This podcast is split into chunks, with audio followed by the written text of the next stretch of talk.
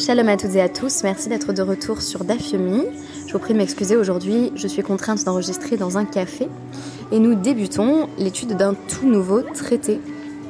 Le traité Sota, ce sont 49 pages que nous allons passer à évoquer l'adultère, ou plutôt le soupçon d'adultère au sein d'un couple marié. Pour ce qui est des références, eh bien, il va falloir être inventive, puisque nous avons déjà mobilisé les grands classiques, comme par exemple Othello et Madame Bovary. Toutefois, je me suis rendu compte nous n'avions pas encore mobilisé, du côté de chez Swann, de Proust, et particulièrement un amour de Swann.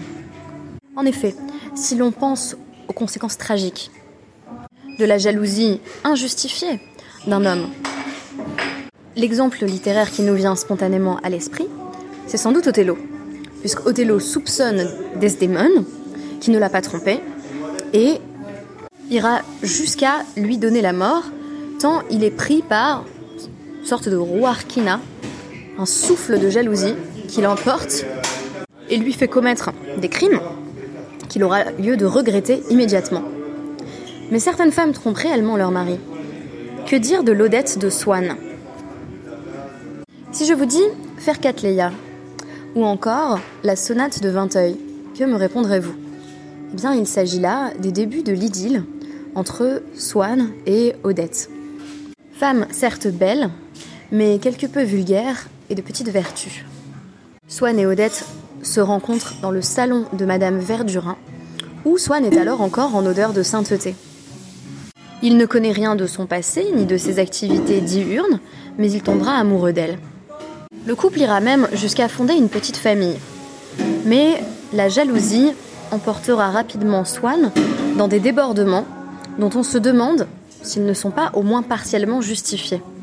Un jour, Odette demande au Verdurin de recevoir un nouvel invité, le comte de Forcheville, un très bel homme. Celui-ci en profite pour faire la cour à Odette. Et Madame Verdurin, qui n'a plus la moindre affection pour Swann, l'encourage dans ses ardeurs. Swann doute de plus en plus de la fidélité de celle qu'il aime. Il ira jusqu'à l'espionner. Il rôde derrière ses volets pour savoir si elle a de la visite. Quant à elle, elle est tantôt aimante, attentionnée, tantôt distante, et s'éloigne pendant plusieurs mois auprès des Verdurins. L'histoire d'amour jadis touchante se meurt. Quelque temps après, Swann entend de nouveau la petite phrase de la sonate de Vinteuil qui avait marqué les débuts de son amour. Il en a le cœur brisé. Il a alors reçu une lettre l'informant que Odette est bel et bien la maîtresse de nombreux hommes, mais aussi de femmes, et qu'elle fréquente des maisons de passe. Il ne sait qui a écrit cette lettre. Il refuse dans un premier temps d'y croire. Il interrogera Odette sur le contenu de la lettre. Elle nie, mais sans grande conviction. Swann se rend désormais compte qu'il se sent mieux pendant les longs mois d'éloignement d'Odette. Il rompra définitivement avec elle en lui disant Dire que j'ai gâché des années de ma vie que j'ai voulu mourir, que j'ai eu mon plus grand amour pour une femme qui ne me plaisait pas, qui n'était pas mon genre. Mais qu'est-ce qui a consumé cet amour? Est-ce la jalousie de Swann ou les infidélités réelles ou supposées d'Odette? Tout porte à croire que la jalousie de Swann est irrationnelle, et pourtant, il se peut bien que pendant tout ce temps, elle lui ait été infidèle. Ce doute, il plane au début de notre première Mishnah du traité Sota je vais m'efforcer de présenter les différents aspects du premier DAF avec quelques éléments du second, en présentant un tableau d'ensemble du problème.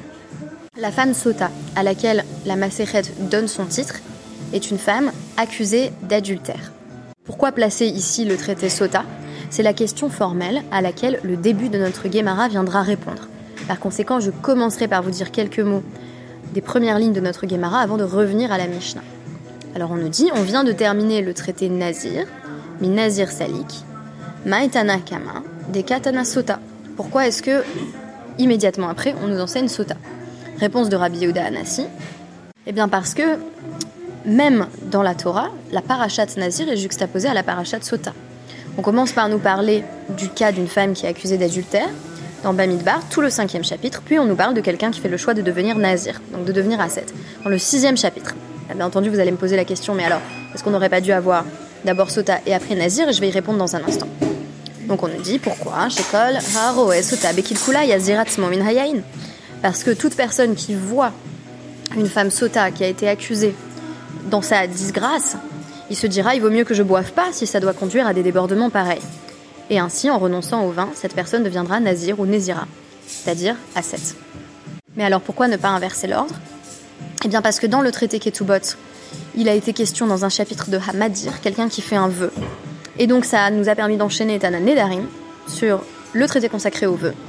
Et ensuite, euh, la logique voulait qu'on enchaîne sur Nazir, puisque le Nazir euh, correspond à une forme de, sous-type euh, de vœu. La Naziroute, en tout cas, est une sous-catégorie de vœux, puisque c'est, comme nous dit la Gemara, des damés les Nedarim. Ça ressemble à un vœu.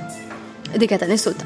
Et ensuite, on enchaîne sur le traité sota en raison de cette correspondance thématique entre sota et nazir. Quelle est la procédure de la femme sota? Elle va nous être résumée par la Mishnah.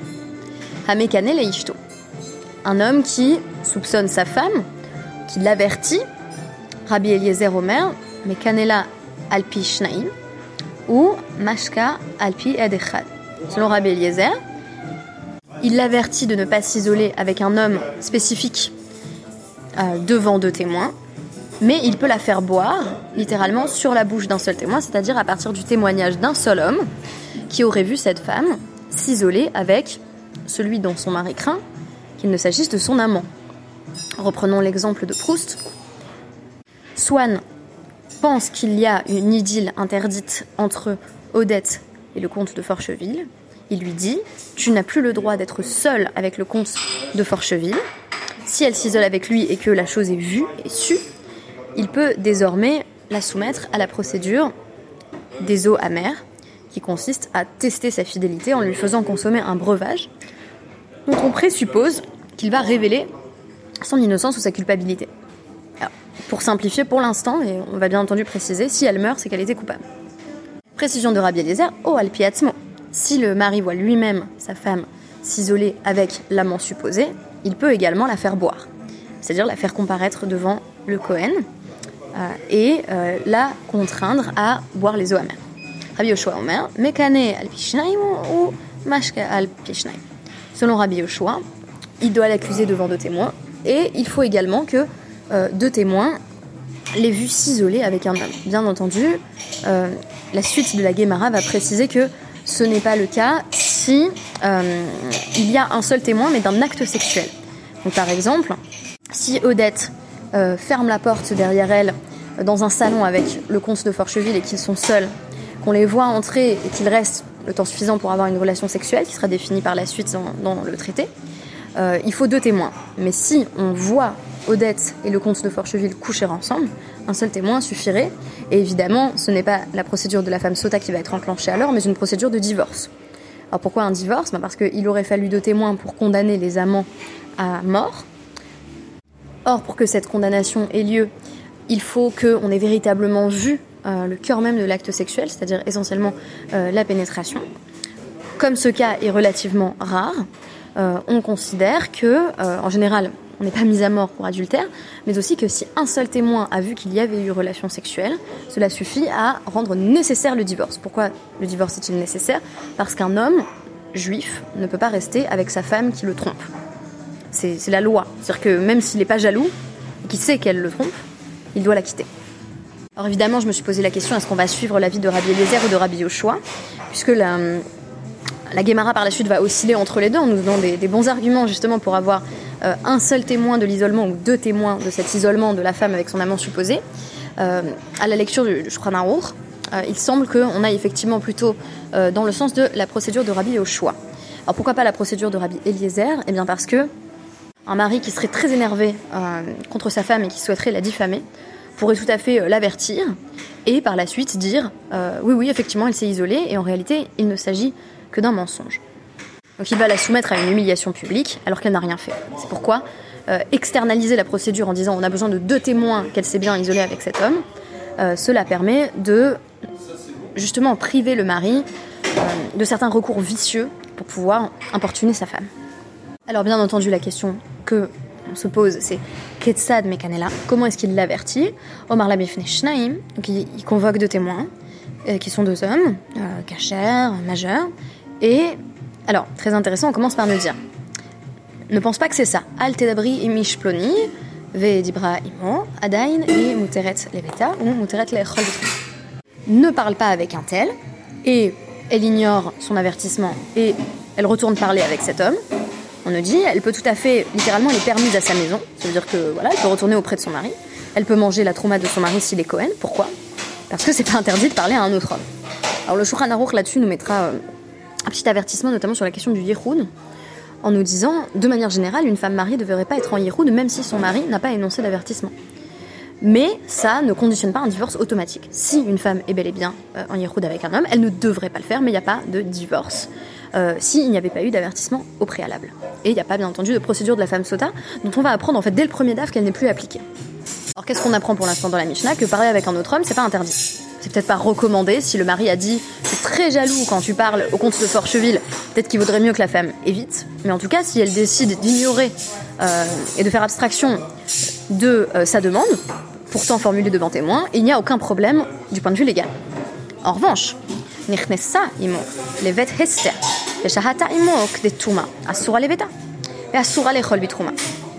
Si elle est rentrée avec son amant potentiel du moins avec l'homme qui avait excité les soupçons du mari, dans littéralement une maison du secret, une maison isolée.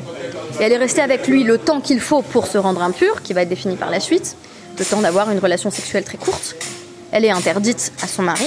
Elle, est elle a l'interdiction de consommer de la terouma si elle est épouse de Cohen, puisqu'il devrait en réalité divorcer, la quitter. mettre Et si, euh, entre-temps, son premier mari meurt, qu'il avait accusé, euh, elle doit, euh, donc elle est, en imaginant que le couple soit mort sans enfant, elle doit faire la khalitza, elle ne peut pas épouser son beau-frère. Elle doit faire la cérémonie du déchaussement, puisqu'elle est soupçonnée d'être une femme adultère. Donc, on, ne, on, ne, peut pas la marier avec son beau-frère dans le cadre du mariage léviratique, dans le cadre du yibo, précisément parce qu'elle est soupçonnée. Alors tout ça se situe donc à l'époque de la Mishnah où visiblement on pratique encore euh, le rituel de la femme sota, quoique, on va se poser la question par la suite, jusqu'à quand l'a-t-on vraiment pratiqué? En tout cas, euh, à l'époque euh, des, des donc après la rédaction de la Mishnah, après la destruction du second temple, on a une déclaration très intéressante qui va peut-être relativiser en fait tout ce qu'on va apprendre par la suite sur la procédure de la femme sota en nous disant c'est beaucoup plus un débat théorique qu'une question d'application pratique. Abba Rafranina Rafranina de Soura a dit Lo lema inish le iteta bisman hazé, très intéressant. Lo tistare bahadebloni. Un homme ne doit pas dire à l'heure actuelle à sa femme ne t'isole pas avec tel homme. Dilma Kaimalan, qui est Rabbi Yosef Rabbi Yehuda, de Amar, qui nouille alpi atzmo, ou euh, mistatra, veleka haidana me sota, euh, le mivdeka.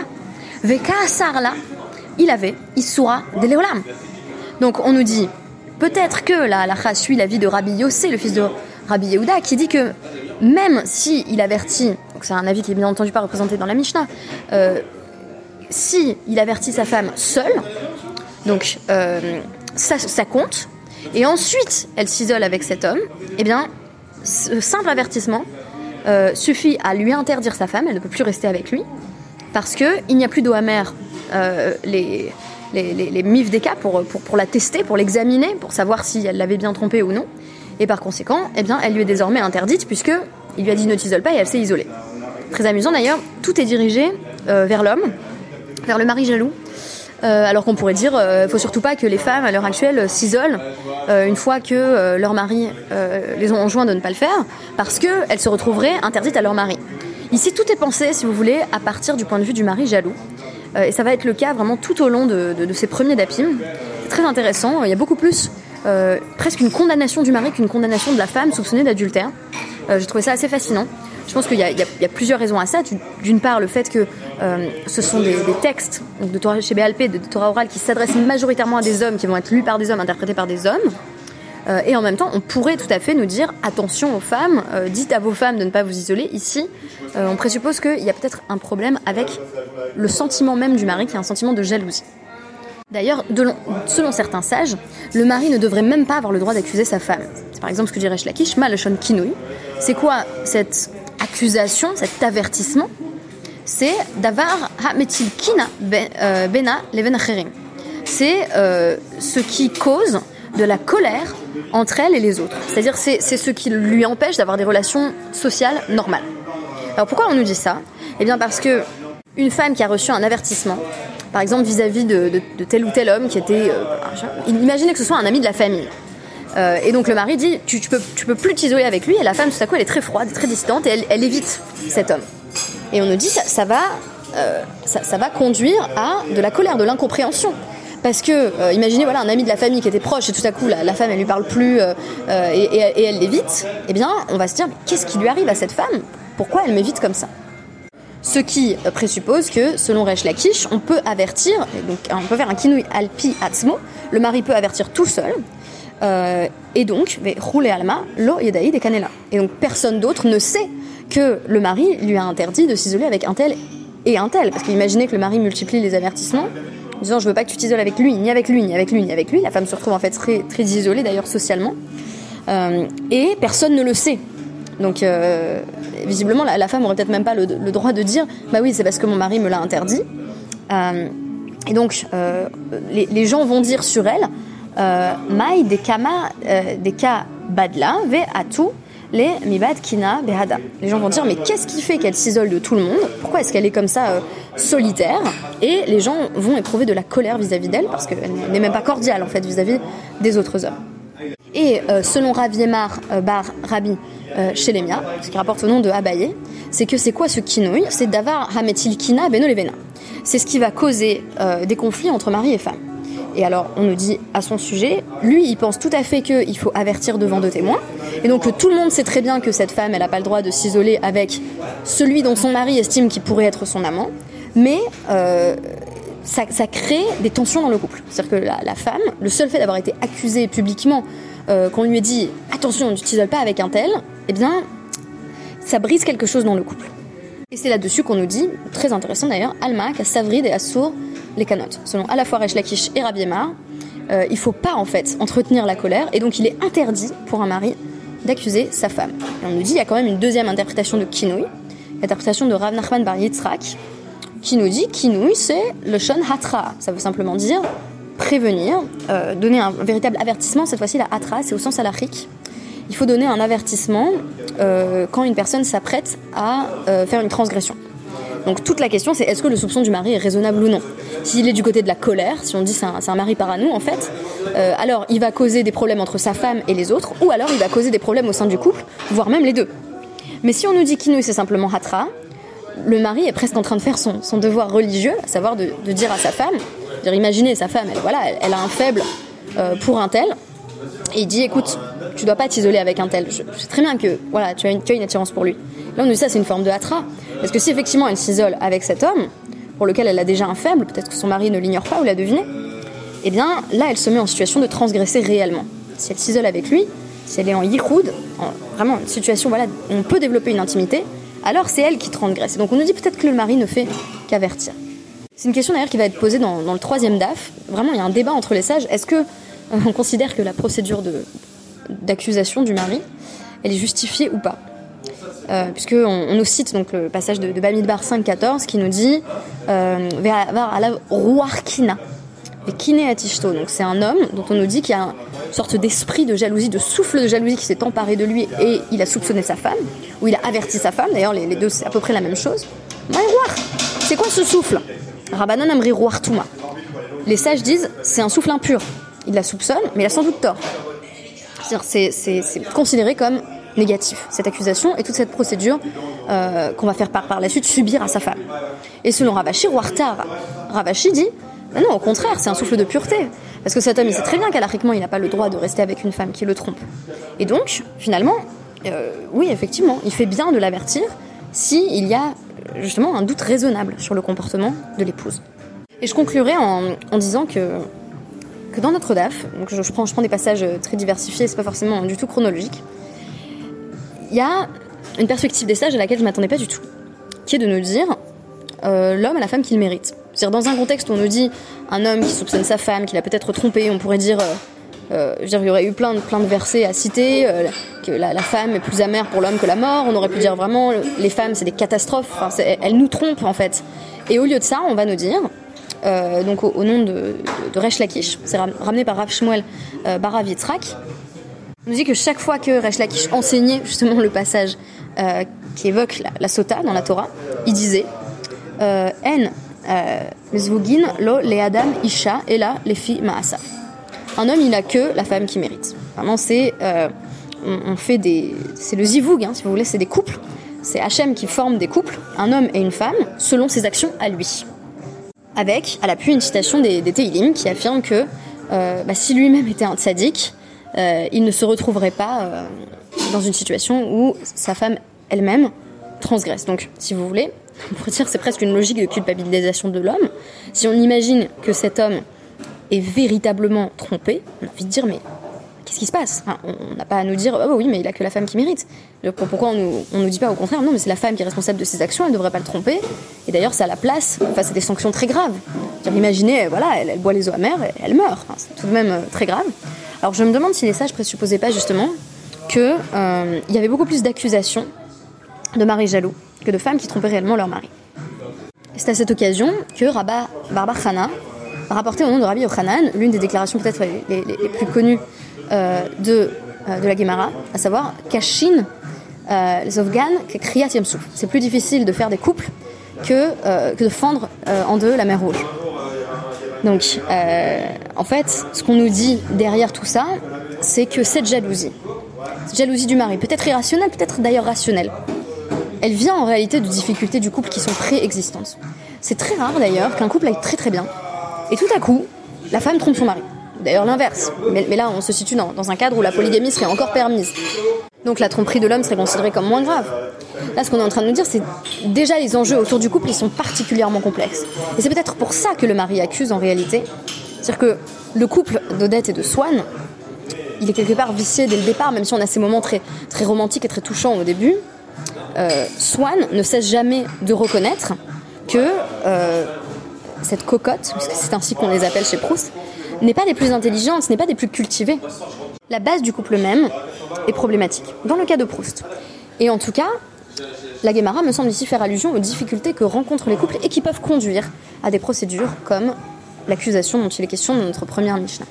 Et je clôturerai euh, par, là encore, l'une des déclarations les plus connues, je pense, de tout le Talmud, euh, qui est une déclaration qui semble contredire euh, l'idée qu'un homme a la femme qu'il mérite, donc selon ses actions. C'est Rav Yehuda qui, qui dit au nom de Rav, donc Yom Kodem Etzirat Avalan, euh, Bat Kol, euh, Yotzet Veomeret Bat Ploni Floni, euh, Bet Ploni les Floni. Euh, c'est des Floni Floni. Bon, alors moi ce qui m'intéresse plutôt le côté euh, marital. On nous dit en tout cas que 40 jours avant la formation même de l'embryon, il y a une voix divine qui dit euh, un tel est destiné à épouser la fille d'une telle. Et donc il aura telle maison, il aura tel champ. Et donc on nous dit, bah, a priori, si le couple est prédéterminé, comment est-ce qu'on peut dire que euh, l'homme a mérité selon ses actions alors qu'il n'a pas encore d'action? Euh, C'est zouk d'ailleurs.